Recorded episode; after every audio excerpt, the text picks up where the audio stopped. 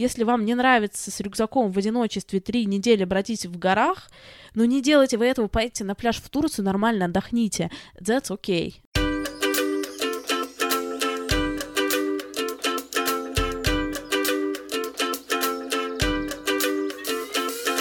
Привет!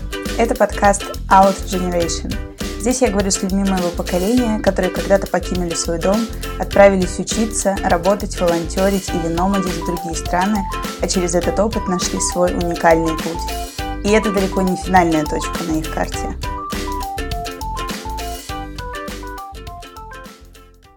Всем привет!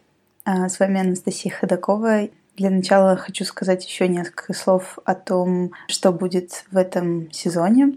А, как я уже говорила, конечно, это будут разговоры с людьми, которые смогли через передвижение, через путешествие а, найти себя с профессиональной точки зрения. Также вернутся разговоры с ребятами из других стран, которые наоборот приехали в Россию как в какую-то совершенно новую среду и поделиться этим опытом, как они это переживают здесь. Также, я думаю, делать, может быть, какие-то выпуски с анонсами разных стажировок, но это еще немного дальние мысли. По поводу сегодняшнего выпуска. Сегодня будет разговор с Кристиной Вазовски. Очень давно я хотела с ней поговорить, и круто, что этот разговор состоялся. Кристина многим известна как э, очень популярный подкастер. У нее целых три подкаста. Самый такой известный, наверное, это «Это провал», где Кристина разговаривает с людьми, которые откровенно говорят о не совсем удачных сторонах своей жизни, оборотной части. Добрый день, меня зовут Кристина Вазовский, и это «Провал» — подкаст о ситуациях, в которых что-то пошло не так. Да, это, в общем, на самом деле тоже очень мотивирующе. Советую всем, кто еще не слышала этого подкаста. Также Кристина делает подкаст про подкастеров. Подкаст от подкастера про подкасты с подкастерами. Э, в Кристина «Добрый день». Также у нее был еще подкаст «Am I gonna die?» о том, как она снимала свой документальный фильм о смерти в Гане. Через 30 дней я поеду в Гану снимать документальный фильм про смерть. В общем, а, мне кажется, уже из описания этих подкастов можно понять, что у Кристины много всего интересного происходит а, в ее жизни. И как раз-таки мне, как человеку, который делает подкаст о современных людях, которые используют передвижение для своего собственного личностного роста. Мне было очень интересно узнать, э, что пережила она, так как обрывочно я слышала о многих событиях, поездках в ее жизни, и уверена, что это будет интересно послушать как тем, кто не знает Кристину, а, так и тем, кто уже слушал ее подкасты и, может быть, а, был не в теме, что на самом деле у нее безумное количество каких-то перемещений разнообразных, которые, на мой взгляд, конечно же, отражают ее личность. Желаю вам хорошего прослушивания, надеюсь, вам будет интересно. А, и, конечно, пожалуйста, оставляйте нам отзывы и ваши оценки положительные. Это то, что поддерживает нашу работу, помогает нам э, расширять свою аудиторию. В общем, это очень важно для нас. Хорошего прослушивания, не забывайте нас поддерживать.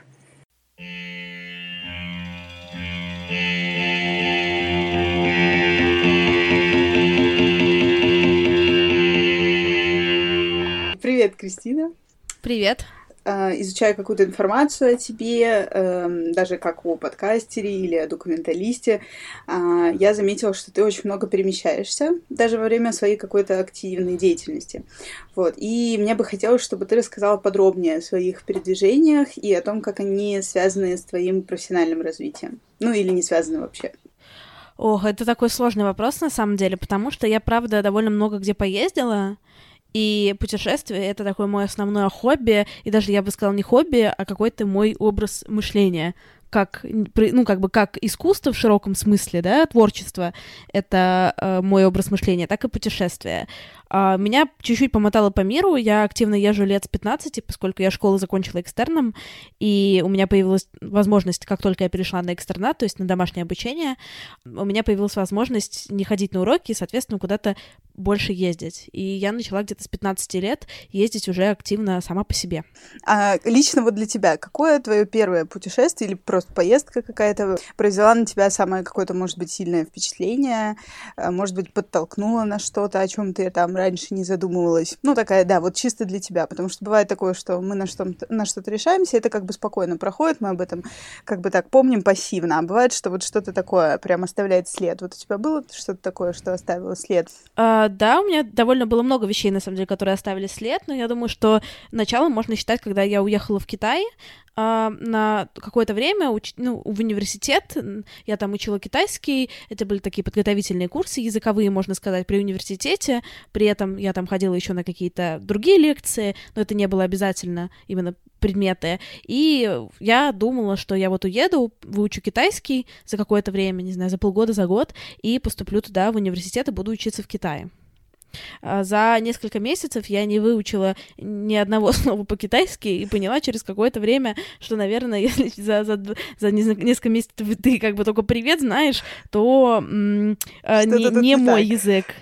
Но, но мне было в 15 лет, и э, я поехала куда-то одна, ну, если мы не берем какие-то, знаешь, типа а пионерские лагеря или что-то в этом духе, а я имею в виду за границу сама э, в первый раз, и это для меня было, конечно, очень важным опытом, очень меняющим. А что поменялось, как тебе кажется? Ну, э, меня... Э, поехали мы туда с мамой и с ее другом, ну, в плане, они меня отвезли туда, сказать, и меня там оставили. Так сказать, они помогли мне решить какие-то э, супер базовые бытовые вопросы, например, найти комнату. И осталась я там одна, ну, банально, знаешь, я, мне пришлось делать очень много вещей, которых я никогда в жизни не делала. Например, эм, нужно найти там человека, который знает мое расписание чтобы узнать расписание, найти, где мои лекции.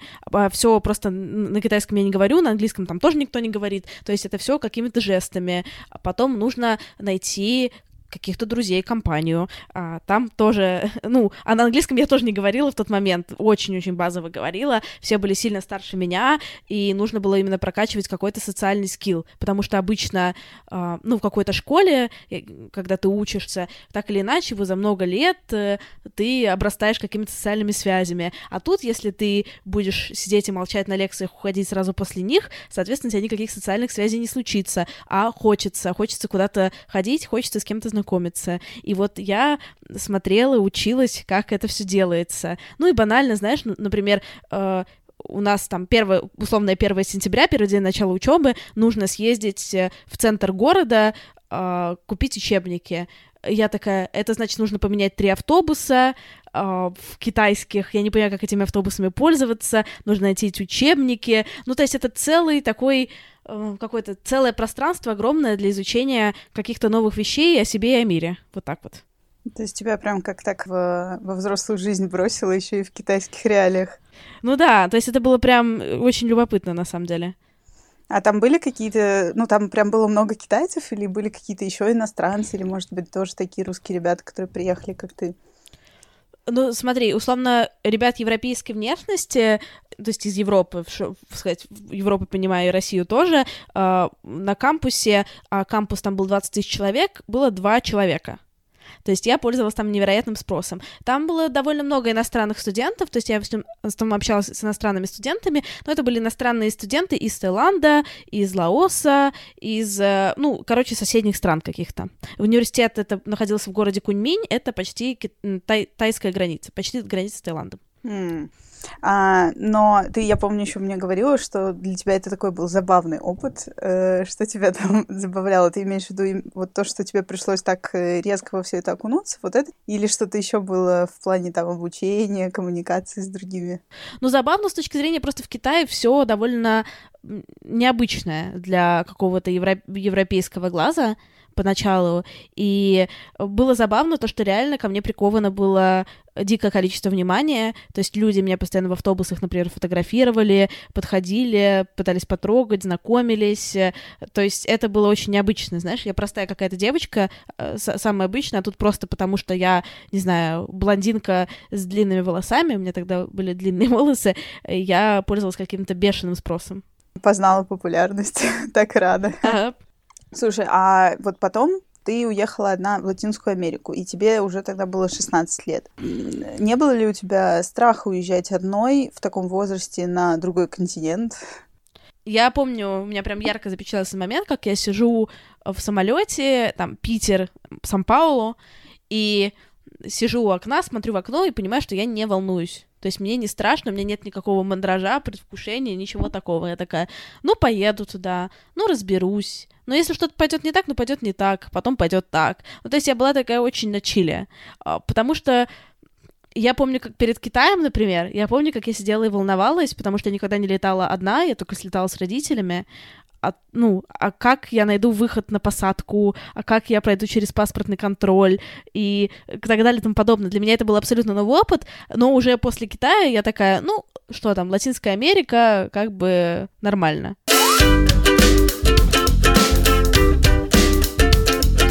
И какой у тебя был толчок к тому, чтобы поехать туда одной?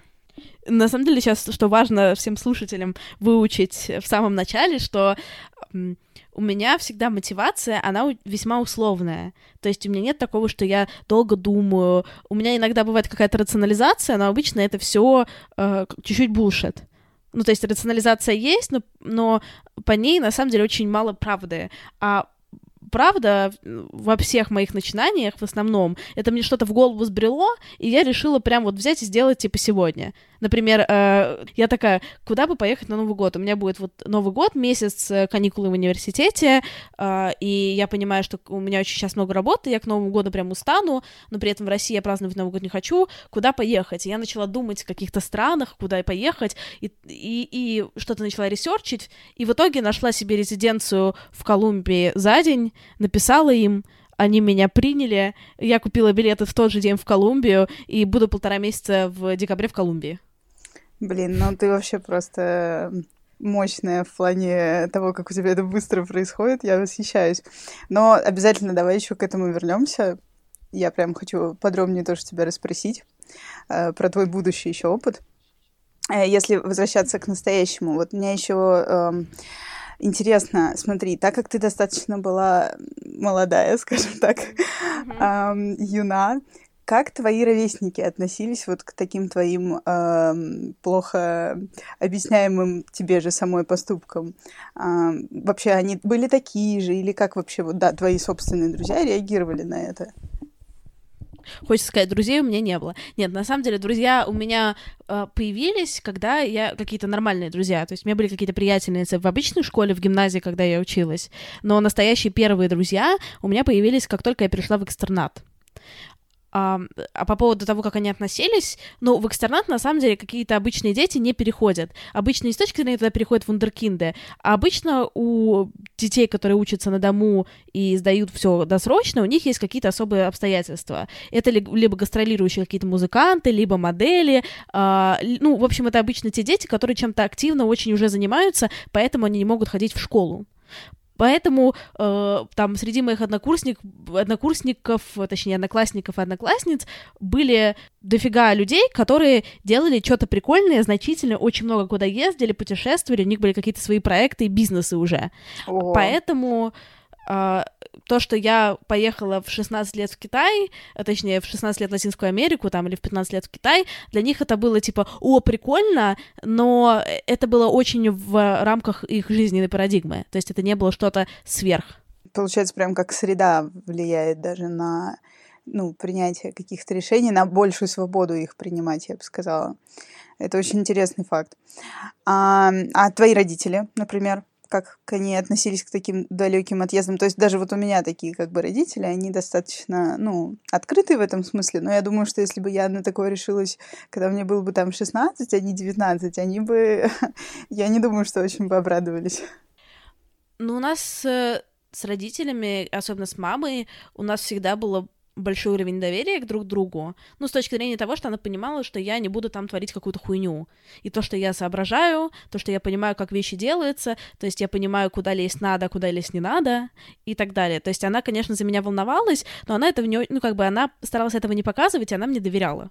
Но я думаю, что это связано во многом Uh, с каким-то опытом моей мамы как ребенка. Uh, я не хочу сейчас на этом спекулировать, потому что не хочу говорить за нее, но условно там ее мама ее не очень поддерживала в каких-то своих начинаниях, поэтому для нее важно было особенно поддерживать меня. Даже, наверное, где со стороны это кажется, что поддерживать как-то глупо. Но на самом деле это было не глупо, это я очень ей благодарна за то, что она, ну, реально даже к, к моим самым безумным идеям, она могла со мной об этом поговорить, но если я предоставляла ей какое-то адекватное обоснование, ну, не, ну, как бы просто рассказывала, зачем мне это надо, то она всегда меня поддерживала, и это было очень для меня важно, это очень мне помогло. Да, слушай, это большая очень степень доверия, и это круто. А вот вообще авантюризм, который э, тебя отличает в твоих поездках, ну вот эта смелость какая-то, она присуща тебе исключительно когда, ну, во время твоих каких-то передвижений или вообще, в принципе, в принятии решений по жизни? Каких-то трудностей, может быть? ну, во-первых, знаешь, смелость, э, вот это какая-то моя решительность на то, чтобы куда-то там сорваться и поехать.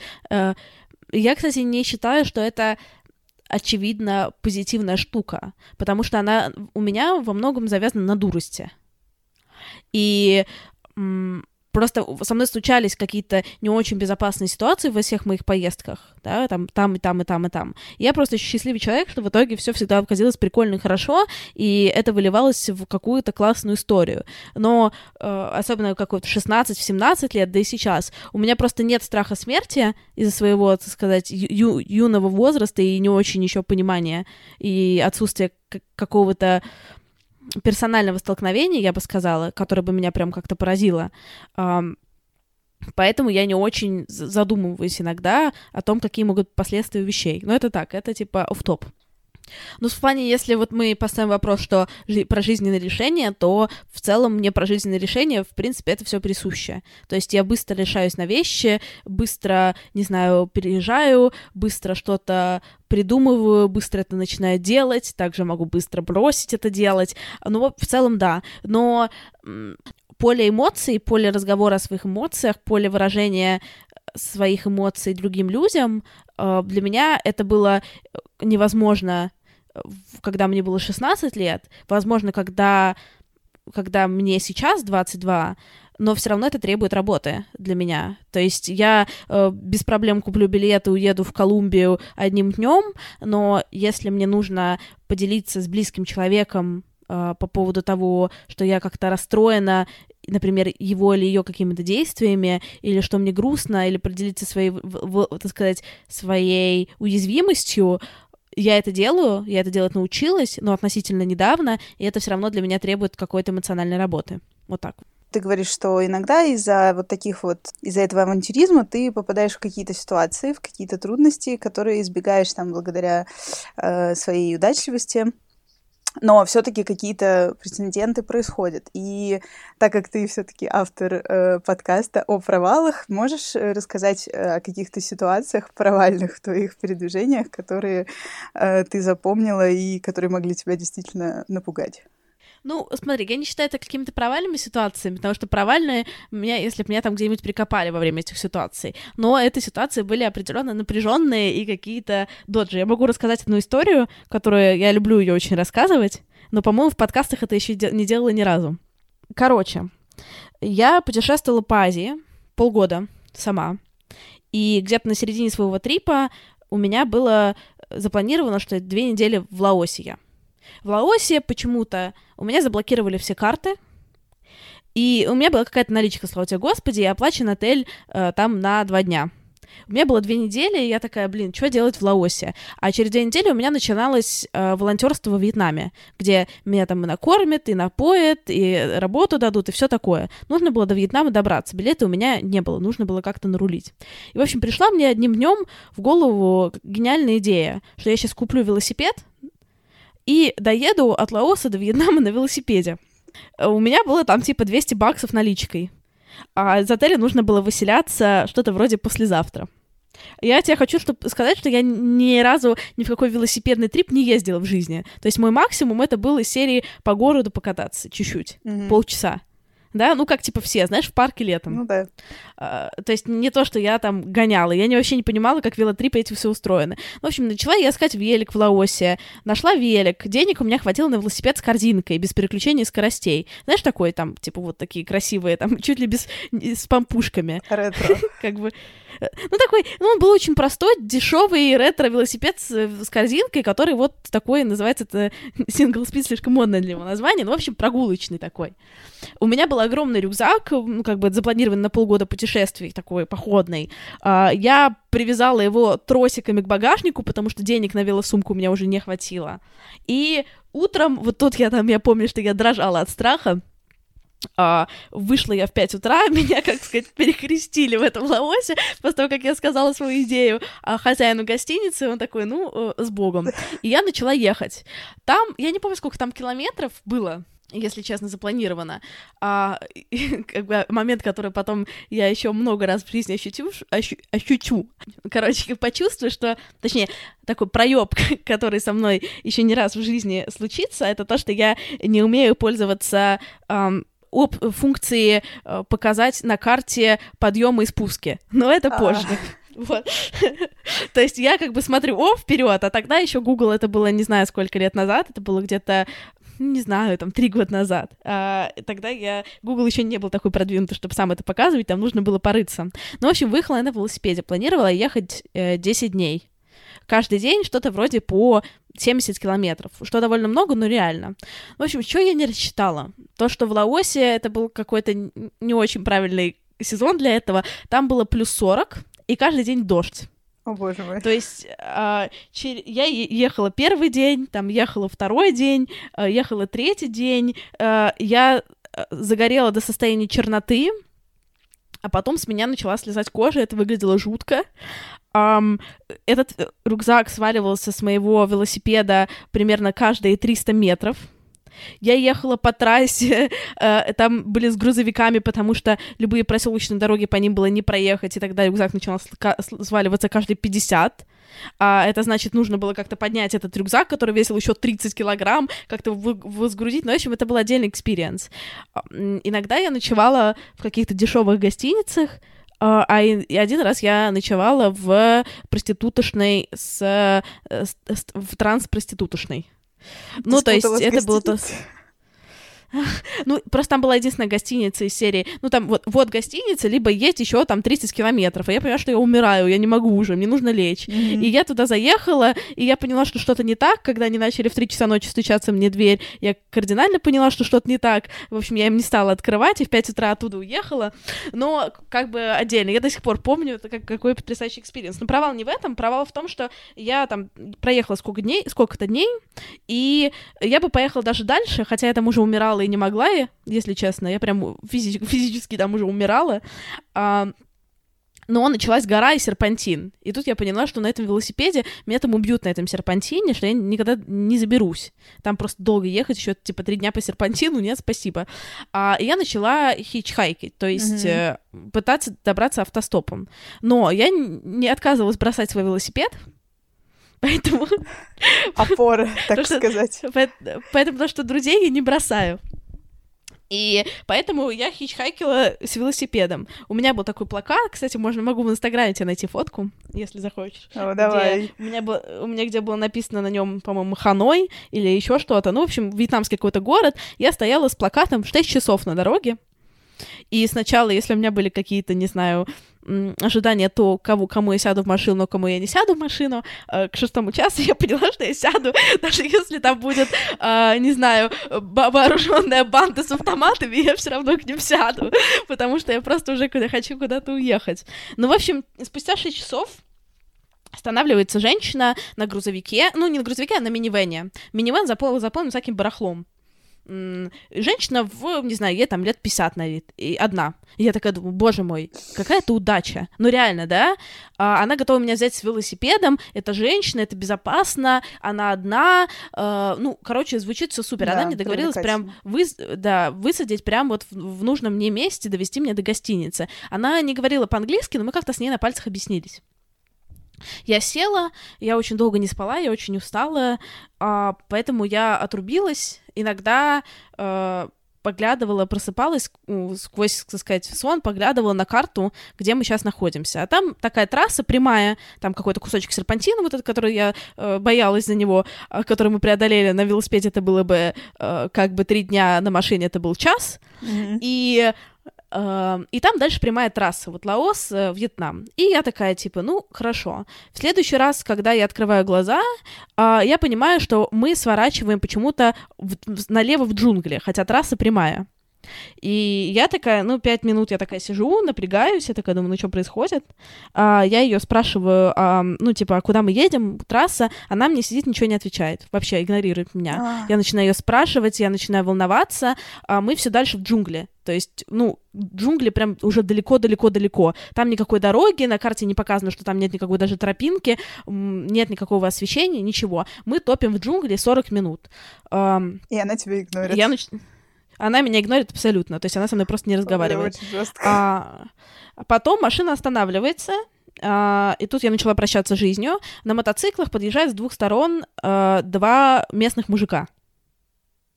А женщины к ним выходят. И я такая думаю, ну все, мама, прости, Uh, я была плохой дочерью, реально там начала молиться, да, начала со всеми прощаться. Ну, потому что представь себе, да, там два мужика, мопед, ну, посередине да. джунглей, мы съехали не туда, как бы я, мне там, я не помню, сколько мне было лет, но мне было лет, ну, типа 18 лет мне было условно. Mm-hmm. Um, и я такая, типа, черт, как бы все. Um, она там с ними что-то перетирает долго, минут 20 я, я уже вся не в адеквате. Я думаю, что делать? Мне выходить из машины и бежать в джунгли? Ну, и меня там кто-нибудь сожрет. Ну, в общем, я остаюсь сидеть. Она возвращается в машину, да, я спрашиваю, что происходит, она мне не отвечает. Она берет из багажника, внимание, два манго, фрукт манго, отдает этим чувакам по штуке. Чуваки берут манго, разворачиваются и уезжают. Машина поворачивает, мы возвращаемся на трассу, она довозит меня до гостиницы. Я похудела килограмм на 6. Эффективный способ. Ну, то есть, эм, что это было, я не знаю, что было в этих манго, я не знаю. Я специально потом проверила, э, насколько сильно цена манго за килограмм отличается во Вьетнаме и в Лао, ни, ни насколько. Ну, то есть, э, и, а потом, кстати, когда мы стояли на границе государства, она еще по два манго дала пограничникам. Ну, то есть, какие-то, видимо, были непростые это, эти да, манго. что-то у них явно там было не, не просто мякоть. Да, не просто мякоть. Ну, в общем, тогда я напряглась, и я понимаю, что, ну, это мне, конечно, еще повезло, но, ну, а могло не повезти. Могло случиться что-то еще, и меня бы никто никогда в этих джунглях не нашел в середине как бы Лаоса.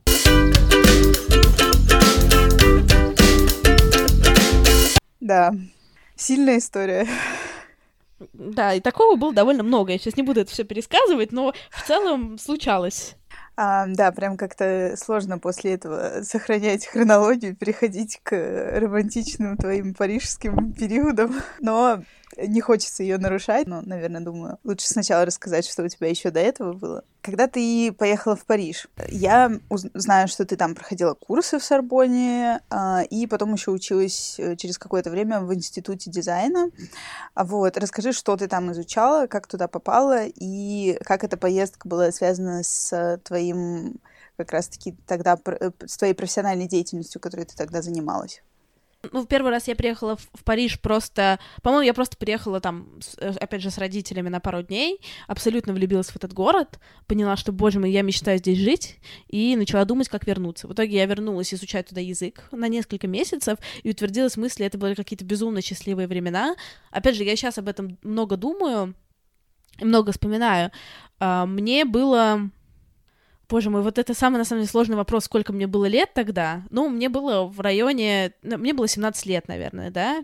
Около 17 лет, и эм, у меня тоже не был какой-то супер развит социальный скилл, и я чувствовала в целом себя по жизни довольно одиноко. Да, у меня в Питере были какие-то друзья близкие, несколько человек очень хороших, но я никогда не была каким-то супер компанейским человеком, знаешь, я никогда не была популярной девчонкой. Непопулярной девчонкой я тоже не была, но у меня вот это вот было какое-то чувство эм, социальной депривации чуть-чуть. Mm-hmm. И я помню, как там эм, я ходила например, по Люксембургскому саду или по каким-то набережным, и я мечтала, что, блин, вот я смотрела на людей, которые там сидят, на каких-то молодых людей, э, каких-то, не знаю, они смеются, пьют вино, что-то едят, и мне так этого хотелось, вот, ну, наверное, вот когда я была в поездке с родителями, мне так этого хотелось, и для меня было это так важно, и я приехала в Париж, и у меня это появилось. У меня появились какие-то ну, какие-то друзья, мы с ними реально сидели в этом люксембургском саду, пили это вино, гуляли по набережной, ходили в музеи, смеялись, и э, это на самом деле, наверное, давай так, это не было то качество общения, на которое я бы согласилась сейчас, Mm-hmm. То есть это были про- просто прикольные ребята, но удивительно было то, как какое-то вот это, ну, вот это времяпрепровождение этих людей, как я их ценила, и как какое-то мне невероятно приносило ощущение счастья. И на самом деле это, было, это были реально какие-то невероятно счастливые моменты тогда. Я очень ярко помню, как я просто, ну, открываю глаза, э, просыпаюсь утром, и какой я себя чувствую счастливой, просто невероятно, просто наполненный счастьем, просто потому что я просыпаюсь.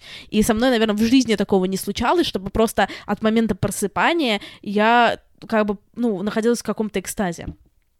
И я подцепила какую-то идею, она связана с, тем, почему я в Париж вернулась, э, после того, как я там поучила язык, и почему я туда вернулась надолго. Я ходила по всяким этим красивым музеям, центру Помпиду, э, там, музею Орли и Лувру, и смотрела на людей, которые которые там сидят, и они что-то делают. То есть в плане не работают там, а, например, сидят и что-то зарисовывают или что-то пишут. И я подумала, вот это, наверное, настоящее счастье, когда твоя работа связана с тем, чтобы посерьезки, потому что я там просто ходила туда и притворялась, что я занимаюсь какими-то важными делами или работой, а когда ты посерьезки можешь ходить в музей, чтобы делать потом с этим что-то для своей работы.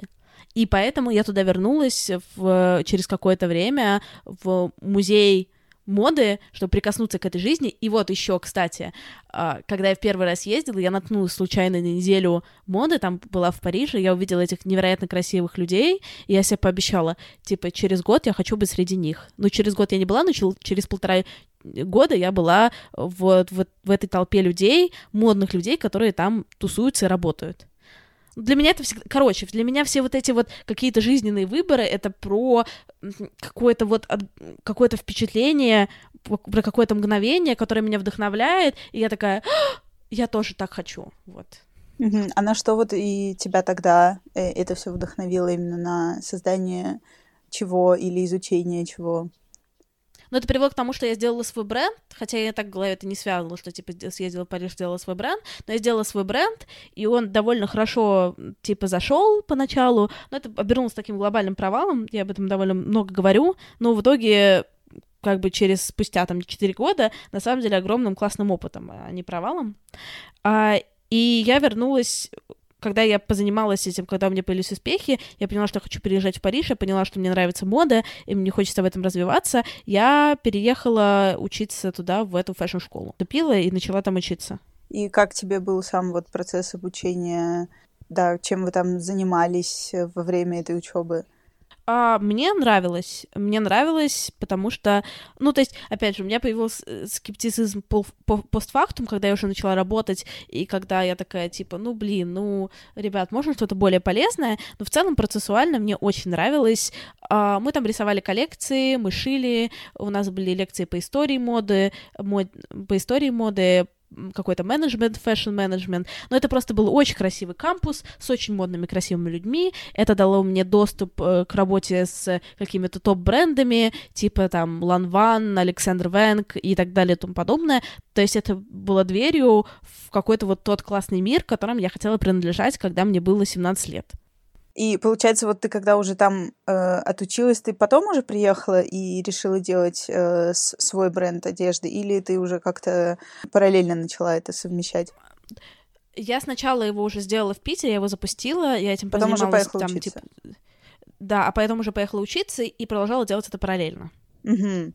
И да, я помню, что в итоге ты все-таки не осталась в Париже, и эм, хотя у тебя там все достаточно, ну, классно складывалось, даже как сейчас это звучит.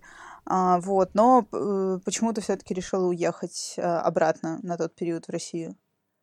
Если честно, я не могу прямо сейчас тебе так сказать точно, потому что память такая штука, что я правда, ну, ну, короче, все забывается. Но я помню, что предшествовал этому. У меня был какой-то депрессивный период, когда мне прям месяц было фигово. Типа, вроде все хорошо, там у меня был какой-то французский бойфренд, я отлично помню выглядела, у меня было даже все более-менее ок с работой, у меня была хорошая квартира, мне очень там нравилось, ну, в общем, все у меня было формально хорошо, но что-то мне было очень-очень плохо, и поэтому я вот так вот решила вернуться, потому что там там вроде все неплохо складывалось, но все равно нужно было приложить усилия, чтобы там эм, закрепиться, например, там нужно было бы как-то более активно искать э, новую работу и так далее. То есть не то, что там было все прям совсем на мази, но в, в целом могло бы легко стать совсем на мази, если бы я приложила усилия, но у меня не было абсолютно никакой энергии для усилия. Ну, в итоге я вернулась в Петербург, э, чтобы заниматься своим брендом э, более плотно. И в итоге я выгорела, перегорела и все нафиг бросила. И уехала путешествовать в Азию. Как все это делают, когда они что-то бросают и перегорают.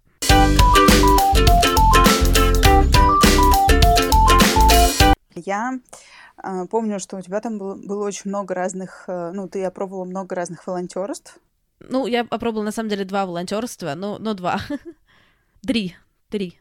Расскажи, как ты их искала и вообще какого рода это было волонтерство? Я искала их через такой популярный достаточно сайт uh, Workaway. И я просто у меня была какая-то голубая мечта из детства э, учить детей английскому в Непальских горах. И я в целом это сделала. Это не так оказалось сложно, как э, казалось, хотя на тот момент было очень мало про этой информации, поэтому это казалось гораздо сложнее, чем это на самом деле. В общем, ехала я в Непал, э, там учила детей английскому языку в горной деревне. Э, потом я Uh, нашла их через Workaway. Потом я учила английскому языку вьетнамских детей, uh, волонтерила там какое-то время и плюс э, брал, давала дополнительные уроки за деньги, плюс я э, волонтерила во вьетнамском uh, театре еще. Это вот такой, не знаю, молод, молодой вьетнамский театр. Там же волонтерила, вот. И ты его также нашла через Workaway, да? Ну, это было случайно. В Workaway там не было такой вакансии, но просто я очень люблю э, людям из Workaway, э, вот к вопросу о Колумбии, да, я очень люблю людям из Workaway просто спрашивать их, а нет ли чего-нибудь еще знаешь, из серии «Не дадите ли вам скидочку?»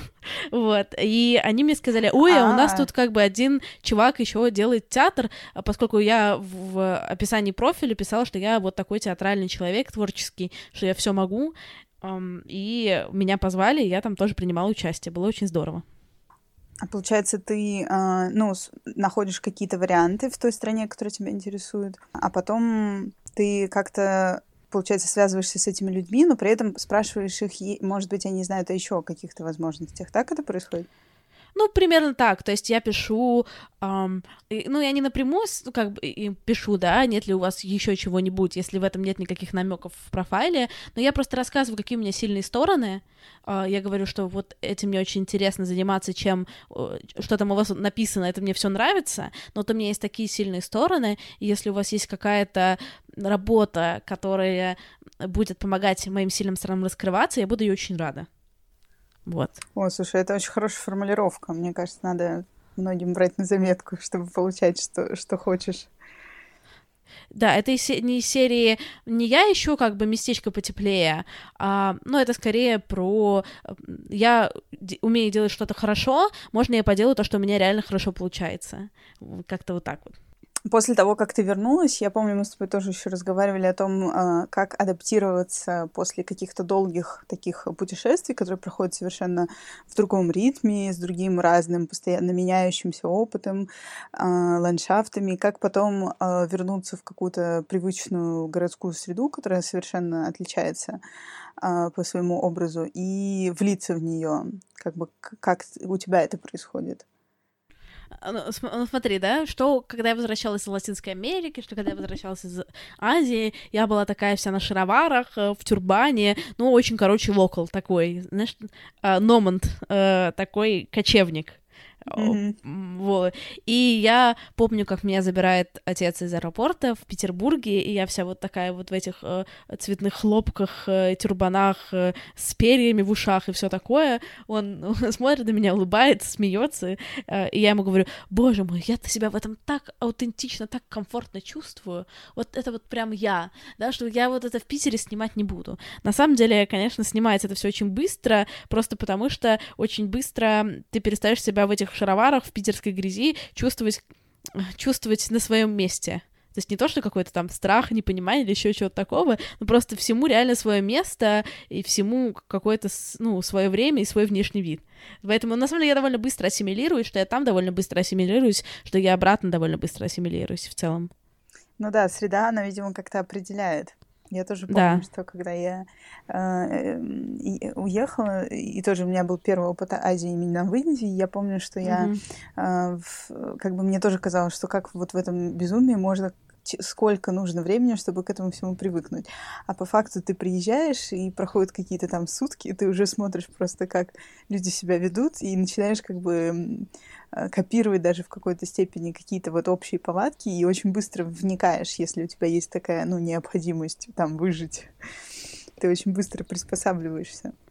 Все так. Да, это вот в тему тем, кто, может быть, переживает по этому поводу, как, э, как уехать, как подготовиться, что на самом деле очень многое происходит прямо на месте.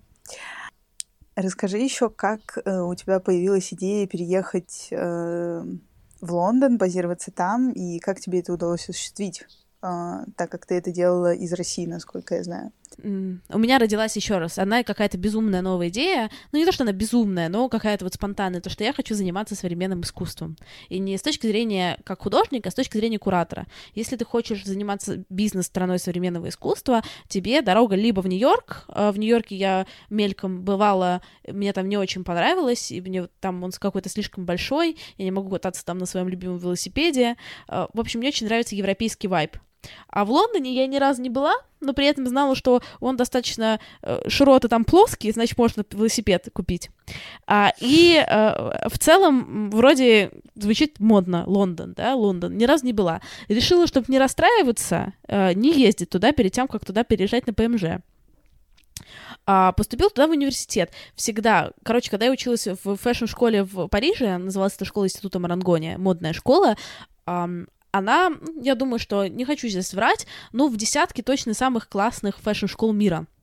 Но есть fashion-школа номер один, в которой мне все говорили, что попасть туда невероятно, нереально, что это вообще лучшее, что со мной может случиться.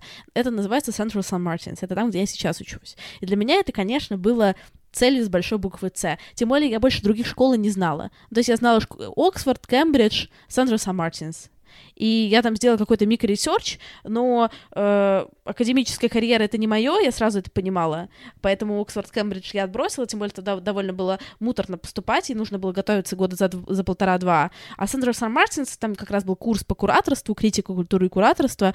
Э, я сначала там поступала на fine art, на fine art мне сказали, девочка, вы нам здесь не подходите, слава тебе Господи, потому что на, на fine art е я бы в Central Saint Martins свихнулась нахрен. А, э, сказали, вот опишите вы хорошо. Мм. Что было удивительно. Было, было удивительно. Мысли у вас хорошие, глубокие. И, в общем, э, спустя три раунда интервью, очень всех стрессовых, потому что у меня не было абсолютно в себе никакой тогда опоры, я не понимала, а хорошо ли я пишу или нехорошо ли я пишу, а, умные ли я вещи говорю или не очень.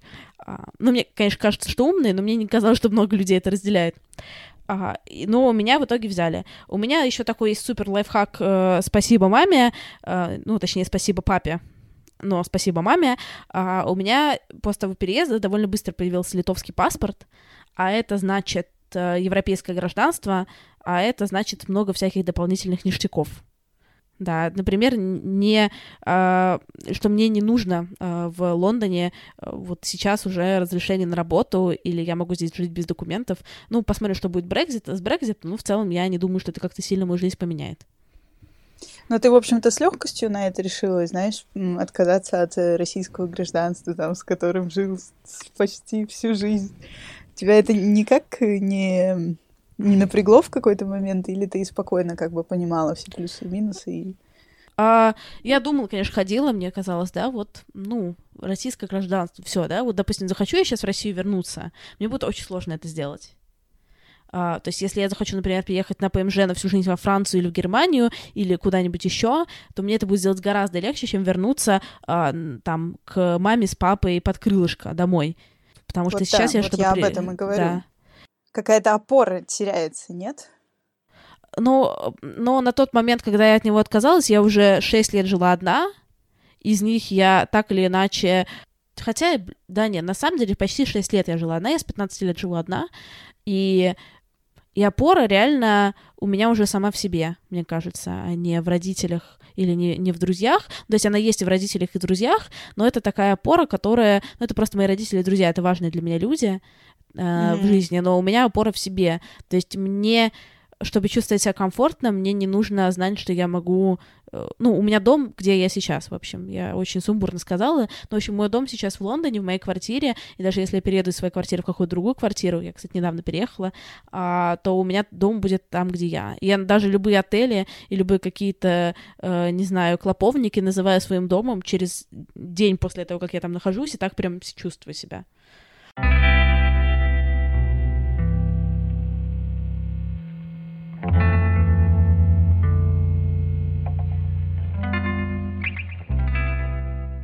А, это очень классное чувство человека мира.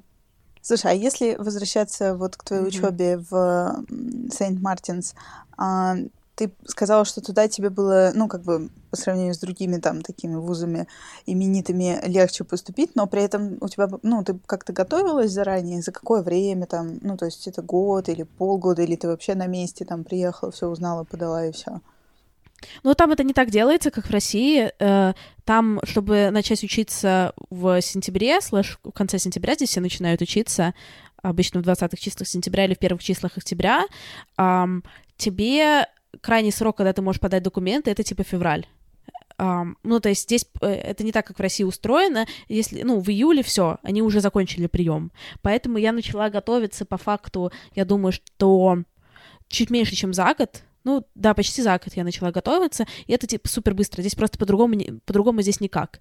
А, потому что у меня было... А, мне нужно было еще сдать языковой экзамен, а с английским у меня тогда были проблемы, я в, в целом нормально говорила, но у меня никогда не было какого-то академического образования нормального, только какое-то школьное. Весь английский я выучила в поездках. Поэтому я за всю жизнь э, даже имейла не написала, по-моему, на английском, не прочитала ни на одну, ну, как бы до какого-то времени. Сейчас я уже мастер английских имейлов, если честно. Ну, в общем, короче, два года назад я э, не могла имейл на английском написать, для меня письменный экзамен, э, это ну, который языковой, это был просто жесть, хотя он очень примитивный, э, потому что я, правда, ничего не знала. У меня с грамматикой были проблемы, и с письменностью, поэтому я просто сидела, постоянно готовилась к экзамену, писала эссе, у меня было много собеседований. Для меня это было, в общем, довольно ну, это был для меня таким вызовом, потому что мне приходилось реально системно, каждый день я сидела, занималась языком, системно там писала какие-то штуки. На самом деле, штуки мне помогали писать в итоге, в итоге все эти эссе, потому что я бы не... Ну, я, короче, давала мысли на, на русском,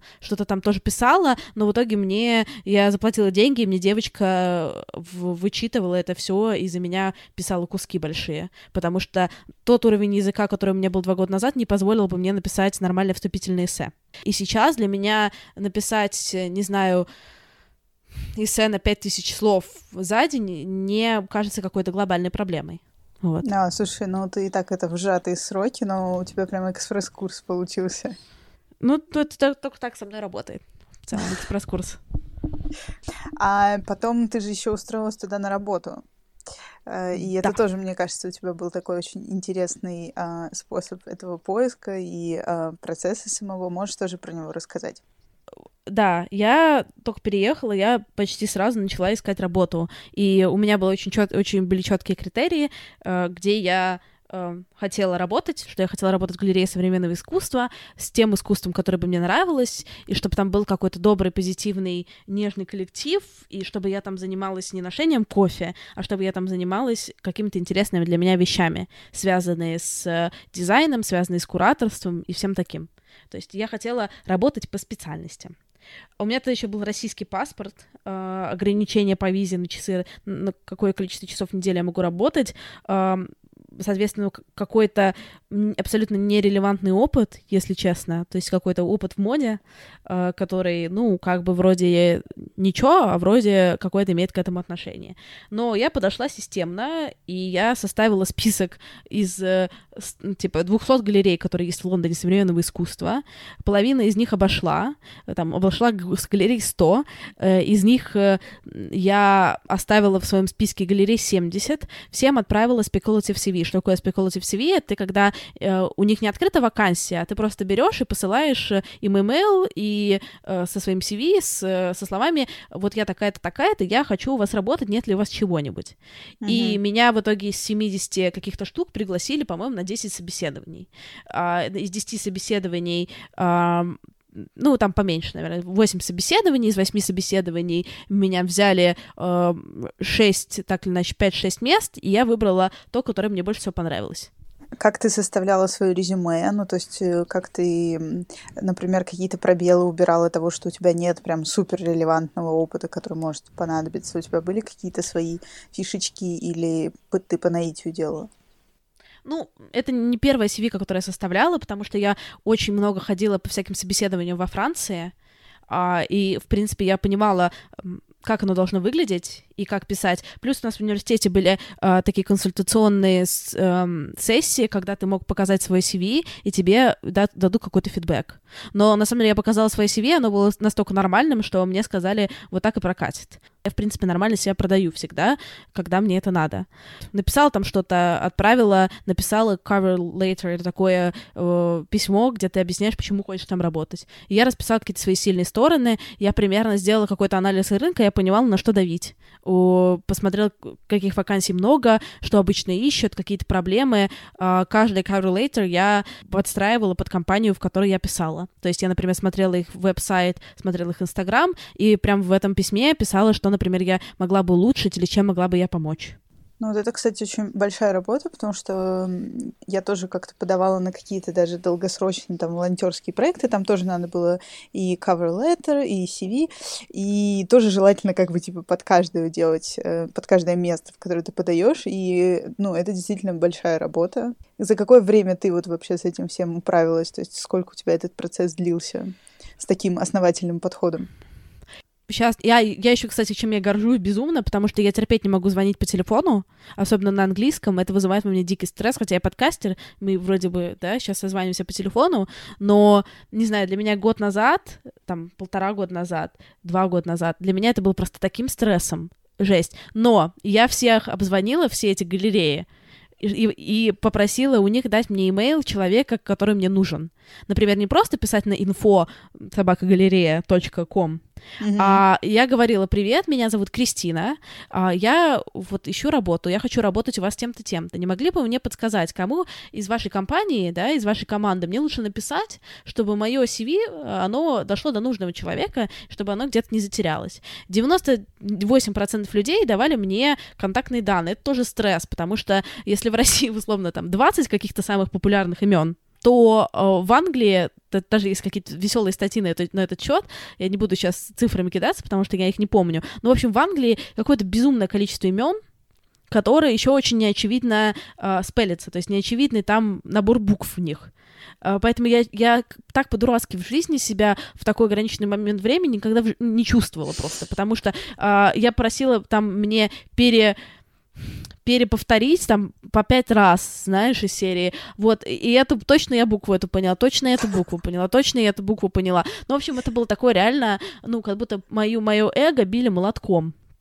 Ну, это реально очень помогло, потому что когда ты пишешь на инфо, это сразу, ну, вот это hello кто-то, да? Да, да, а, да, да. Ну, потому что все сразу в корзину. А когда ты пишешь hello Эми, uh, my name is Christina uh, и так далее, реально процент ответов очень сильно возрастает. Но, в общем, я, по-моему, пару, недели три этим занималась, так или иначе.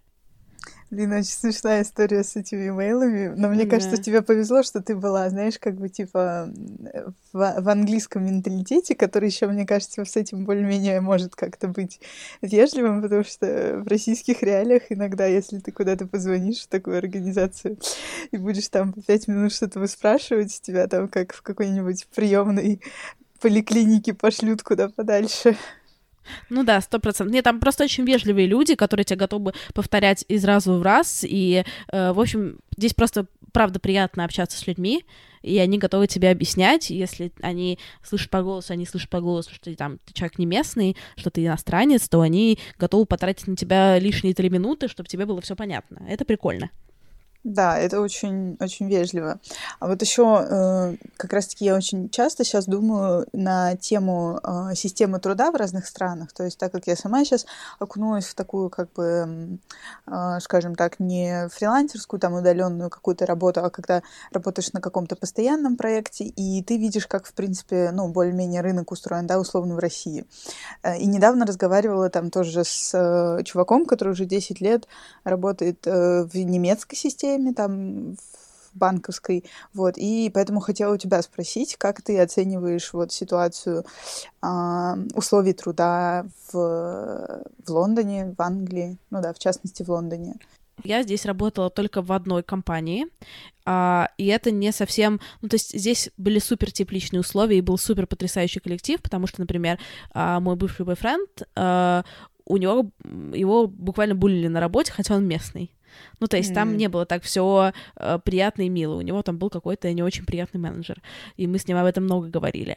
Плюс еще то, что я, например, что у меня есть европейское гражданство, и у меня нет, например, визы, которые привязаны к работодателям. У меня здесь много знакомых, их сюда перевозят компании, они из нее не могут уволиться. Тоже начинаются чуть-чуть другие внутренние отношения. Но Здесь гораздо здоровее климат, здесь никто, ну, я имею в виду климат, экологичность коллектива, mm-hmm. здесь на тебя никто э, не орет, и я не могу представить, что здесь на, на меня кто-то, например, повысил голос или что-то в этом духе. Все в целом эм, супер вежливые, э, на самом деле как тебе сказать, да, не вся эта, наверное, вежливость, она идет от какого-то дикой иногда к тебе любви, но в отличие от России, э, если человек даже к тебе не очень относится, он будет с тобой супер вежливо разговаривать, и я считаю, что это огромный плюс, потому что мне пофиг, как ко мне люди относятся, лишь бы мне не хамили. Как-то так. Ну, в целом, мне здесь просто очень приятно. Я уже, мне кажется, здесь отлично вписываюсь в какие-то местные штуки. И я, когда работала в галерее, это был очень классный шаг с точки зрения ассимиляции, потому что я работала только с коренными лондонцами там. И там было очень много, и очень много коренных лондонцев, такой заповедник. Их нигде больше столько не осталось. Поэтому это реально мне помогло э, очень много про, местные, про местную жизнь понять. Да, я помню, ты рассказывала что-то, что ты даже научилась различать, типа, как э, когда вежливый англичанин на самом деле тебя троллит, но ты как бы, если ты не в курсе, ты можешь этого даже не заметить. Ну, типа, да, да, да, да. И на самом деле было очень смешно, потому что я за, за ну, там какие-то очень, э, когда работаешь с англичанами, только переезжаешь, там это какой-то большой момент про троллинг, э, ну, еще более-менее заметный. А для меня было, конечно, очень смешно, когда там в, в самые первые недели работы а, там я делаю всем чай, и я спрашиваю, ам, кстати, про чай сейчас еще историю расскажу смешную. Я всех спрашиваю, какой чай, все мне говорят normal tea, и это нормально, а, ну, типа, обычный чай. И я такая, типа, это какой, зеленый или черный? Они, и они начинают смеяться, потому что здесь нормальный чай — это черный чай с молоком, и все. Это English breakfast с молоком, вариантов нет никаких. А по поводу чая, э, почему мне так нравилось работать э, в галерее, когда я работала там, потому что например, не с первые несколько недель, там была очень маленькая команда, э, включая меня, четыре человека, э, там плюс было очень много художников, но именно в, в самой галерее работали четыре человека, включая меня, из них два владельца галереи. Первые три недели, то есть там было три моих начальника. А в первые, э, в первые три недели мне запрещали делать чай, всем, хотя все постоянно там пьют чай, это такое, знаешь, ну это просто все постоянно пьют чай, а, этот с молоком. И, и мне запрещали делать чай, чтобы я не почувствовала, что это моя работа делать чай. Из-за того, что я самый... Э, у меня нижняя ступень по, по каким-то... по какой-то иерархии внутренней, чтобы я не чувствовала, что эта нижняя ступень обязывает меня всем приносить кофе, чай и так далее, э, мои там, типа, прямые руководители три недели мне не разрешали делать чай, и делали чай мне постоянно ходили чтобы я почувствовала, что... Ну, чтобы я не почувствовала, что это часть моих должностных обязанностей. Блин, ну это вообще удивительная история. Мне кажется, это очень круто. Я такого еще ну, не слышала подходе. Ну, для меня это было то- тоже удивительно. Я очень много у них научилась с точки зрения того, как общаться с людьми, с которыми ты вместе работаешь. Потому что есть же вот эта вот э, российская история о том, что нужно людей э, устрашать и бить палкой, иначе они ничего делать не будут. Ну, в общем, я от нее стараюсь максимально отказываться, и мне кажется, уже отказалась полностью. Класс, я надеюсь, что у нас тоже к этому придут. Ну, уже сейчас, мне кажется, все равно какие-то подвижки есть, но все равно это очень важная мысль. Я еще хочу успеть у тебя спросить про еще несколько твоих проектов а, и опытов. А, один из важных, о которых ты много тоже рассказывала и которому посвятила отдельный подкаст, это твое путешествие в Гану а, с целью снять документальный фильм. А, можешь рассказать, да, как это к тебе пришла эта идея и что в итоге ты сделала из этого путешествия? Мне пришла эта идея, э, когда я ездила в просто тур-поездку в Африку и в Ганне. Я познакомилась с таким явлением, как фантазийные гробы. Это такие гробы в форме разных предметов, например, в форме бутылочки пива, или даже не в форме предметов, в форме разных штук, например, в форме льва. А, и это, погуглите фантазийные гробы, это очень забавно. И у меня родилась гипотеза, что если у них атрибутика вокруг смерти настолько сильно отличается от привычной какой-то российской, то, наверное, у них отношение к смерти отличается. Я тогда себе пообещала, что я вернусь и сниму про этот документальный фильм. Когда я это себе обещала, я, конечно, ничего в жизни не снимала и вообще была от этого очень далека.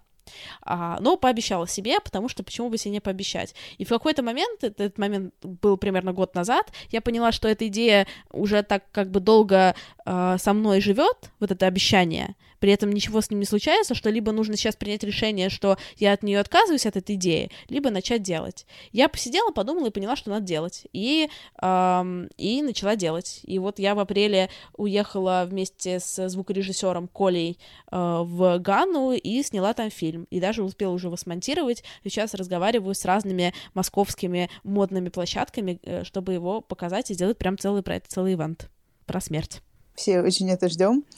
Да, и еще плюс э, тем, кто, кому интересно, как вообще ты все это организовывала, могут послушать твой подкаст «Эмма и Ганадай». Я так понимаю, да. что ты его, э, ну, как бы не ведешь уже сейчас, да, но он у тебя все равно просто сохранен как вот факт того, что это было. Да, я его не веду сейчас, но там можно послушать. Я там э, в рамках короткого аудиодневника записываю, что происходит со мной именно в данный момент. Я сама не понимаю, что будет происходить. Доеду ли я до Ганы, сниму ли там хоть что-нибудь, вернусь ли обратно.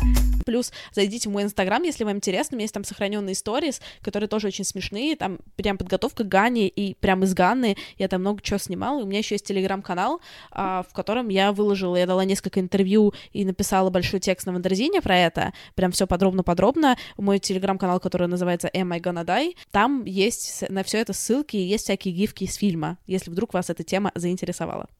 Да, я думаю, она однозначно должна заинтересовать. Вот. Но чтобы сохранить какую-то мистери, в общем, не будем здесь подробно об этом говорить. Расскажи еще для завершения про свою предстоящую поездку подробнее. Мы ее уже немножко упомянули. Э, про арт-резиденцию, да, в которую ты поедешь э, на да. Новый год. Э, расскажи, чем ты там будешь заниматься и что это вообще за арт-резиденция? Это случайно я ее нашла, нашла реально за день, и на следующий день меня подтвердили а, потому Просто что я... скорость магическая. Э, ну, я как-то научилась, видимо, пичить э, всякие свои идеи. В общем, я думала, куда поехать на Новый год. Э, подумала, что Колумбия прикольно. Я очень люблю Латинскую Америку, очень люблю, но в Колумбии не была. И э, как раз Колумбия супер погода, супер будет. Там пляж, там будет как раз лето зимой. У них э, вообще вау. Мне очень понравилась идея. И я туда еду на Новый год, и еду туда одна. И на самом деле, как сказать, хочется сейчас э, включить грустную музыку. Размышления об одиночестве — это одно из ключевых тем моего творчества. И, в общем, я подумала о том, а как будет интересно отпраздновать Новый год одной. Я ни разу в жизни не праздновала Новый год одной. И очень боюсь это делать, если честно. И я так, ну, знаешь, да, ты одна сидишь и празднуешь Новый год. Сразу я вспоминаю Кристину 13-летнюю, и сразу вот эти всякие insecurities у меня вылезают. И я решила сделать промежуточный вариант, и я решила, что я встречу Новый год не совсем одной, но в незнакомой компании. И э, пошла на Workaway смотреть, какие там волонтерства. После волонтерства в Азии с детьми я с детьми предпочитаю больше не работать, поэтому я искала что-то желательно про творчество. И нашла, что арт-резиденция ищет волонтеров. Так, подожди, а где ты ее нашла, на каком ресурсе? Э, Workaway, тот же Workaway. Workaway тоже, да, да. наш дорогой а, святой. Да, дорогой святой Workaway. А, и что арт-резиденция ищет себе волонтеров, то есть людям, которые будут помогать всяким разным художникам. И я по, по старой схеме, которую я тебе объясняла, я им написала «Привет, мне так понравился ваш проект, я вот такая-то художница, ну, то есть я вот тем-то, тем-то занимаюсь, вот такие-то проекты делаю, а можно я к вам приеду не как волонтер, а как художник, сказала я. Uh-huh. А, там, а там за арт-резиденцию нужно в итоге, короче, там нужно платить, потому что волонтеры там а, работают пару часов в день, всякими разными штуками занимаются и живут и едят бесплатно, а ты должен cover expenses, если ты художник. А я говорю, а можно я вам платить не буду? Но можно я, например, вам, я сниму документальный фильм о вас, И, mm. Или там сделаю аудиодокументалку, мы с ними не договаривались. Я сделаю проект о вашем проекте, и вы сможете потом его использовать. И плюс я вам, я типа, я могу вам помочь, например, социальными сетями, но, в общем, я вам помогу. То есть я не, не против делать какую-то волонтерскую работу, я не против работать. Главное, чтобы у меня было время э, делать свой документальный проект о вас. И они такие, а, да, звучит супер, покажи, что ты делала до этого. Я прислала им ссылки э, на какие-то штуки, которые я делала до этого, и на черновой монтаж Ганны. И они такие, вау, это круто, э, супер, приезжай в любое время, мы тебя ждем. Короче, ты превратила это волонтерство в творческое волонтерство, которое тебе будет выгодно. Да, ну, то есть я буду заниматься там, э, я, скорее всего, буду делать не видеодокументалку, а буду снимать что-то на iPhone, Uh, у меня есть классный стабилизатор какие-то отдельные, отдельные видео, но это будет аудиодокументалка, потому что мне сейчас интереснее работать с аудио. Ну да. Uh, вот, и посмотрим, что из этого получится. И я чуть-чуть еще планирую попутешествовать по Колумбии, буду это фиксировать все в своем инстаграме. Точно будет весело, сто процентов. Класс, мы будем следить. Спасибо тебе большое, что ты столько всего интересного рассказала. И, ну, вот только напоследок. Я знаю, что ты не любишь э, давать советы, рекомендации. В общем-то, сейчас многие это не любят делать, но все равно как бы хочется как-то, чтобы, может быть, ты могла что-то порекомендовать или вот какой-то э, личный э, инструмент свой э, как-то поделиться им, чтобы вот другие люди также могли как-то решиться на какие-то классные поездки. То есть, ну, вот, например, я заметила, что у тебя есть такой некоторый подход челленджа, ну, то есть, знаешь, когда ты сама себе как бы говоришь, что вот я э, хочу вот это вот, да, попробовать, я вот себе там дам обещание, что я вот это сделаю, да, неважно от того, большой у тебя там был в этом опыт или нет. И то есть, как бы, возможно, это тебя как-то, ну, настраивает, знаешь, и, ну, задает какой-то вектор, что ли, действия. Ну, то есть, вот, например, мне кажется, это как один из твоих инструментов, который было бы интересно кому-то, может быть, попробовать. Вот, может быть, ты можешь что-то еще такое такое порекомендовать, что работает на, ну, с тобой лично? классическое то, что я говорю, как человек, который, правда, не очень любит давать советы, потому что всегда оказываешься виноватым, крайним, и нифига твои советы не помогают, а, потому что их никто не слушает. Слушали бы мои советы, все бы жили хорошо. Но поэтому я их не даю, поскольку вы их не слушаете. Но в целом, я, я, ты не примешь такой ответ, раз ты не приняла, но, ам, но я повторюсь. В общем, все вокруг, вот эти модные люди в интернетах, они путешествуют, они такие классные, они что-то смотрят. А вам не прикольно или вам не нравится. Но отстаньте от себя, это нормально, то, что вам, например, что-то не нравится делать, или не нужно себя заставлять. То есть есть какой-то, ну, есть какой-то такой тонкий момент, где это тот страх, который ты преодолеешь во благо, а где тот страх, который ты просто будешь себя насиловать, насиловать, насиловать развивайтесь, путешествуйте, пробуйте новое, но нужно измерять какое-то количество челленджей, которые вы себе даете. Не нужно себя насиловать. Если вам не нравится с рюкзаком в одиночестве три недели бродить в горах, ну не делайте вы этого, поедете на пляж в Турцию, нормально отдохните. That's okay.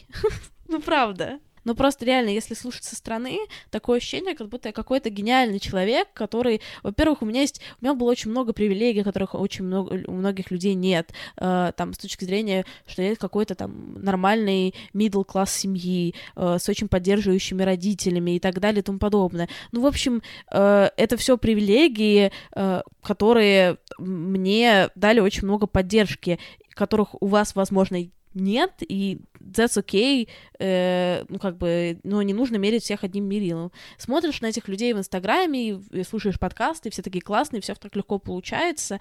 Но на самом деле всех все сложно, всех все болит, все эти истории все рассказывают только с позитивного какого-то конца, никто не рассказывает о том, как было плохо, больно и болело. Э, ну, в общем, никто не рассказывает, кто переживает через какие трудности. У меня что еще, у меня сейчас огромный прыщ на носу. Ну, в общем, Трудности а, Кристины Вазовски. Э, ну, как бы, ну, как бы реально. Ну, кстати, если хотите послушать про мои трудности, слушайте мой подкаст «Это провал». Там я в первых выпусках говорю побольше про себя, потом поменьше, истории закончились. Но в целом, ну, короче, нужно себе просто нежнее относиться и, э, короче, поменьше пользоваться всякими соцсетями, которые вызывают ощущение, что вы э, как-то не так живете свою жизнь. Нормально вы все живете свою жизнь, а если кажется, что ненормально, ну, будете нормально жить, значит, если захотите. Блин, это вот хорошо, что ты э, эту сладость так убрала в конце. Мне кажется, как э, автор подкаста о провалах, это прям обязательно надо было сделать. Да, ну просто я тоже слушаю какие-то подкасты, какие-то интервью с людьми, читаю какие-то статьи. Мне всегда так тревожно становится, хотя у меня в жизни сейчас объективно все хорошо. Там и как-то и карьерно, и с точки зрения каких-то друзей, и самоощущения. Но даже я, как бы, вроде человек с опорой, это все читаю слушаю, мне становится дико тревожно, хочется сразу пойти, не знаю, э, съесть синдерей, побегать, э, э, прочитать какую-то умную книжку, хотя я устала, мне только поспать бы надо. Ну, в общем, короче, нужно просто себя попытаться любить побольше помягче себя относиться, такой посыл.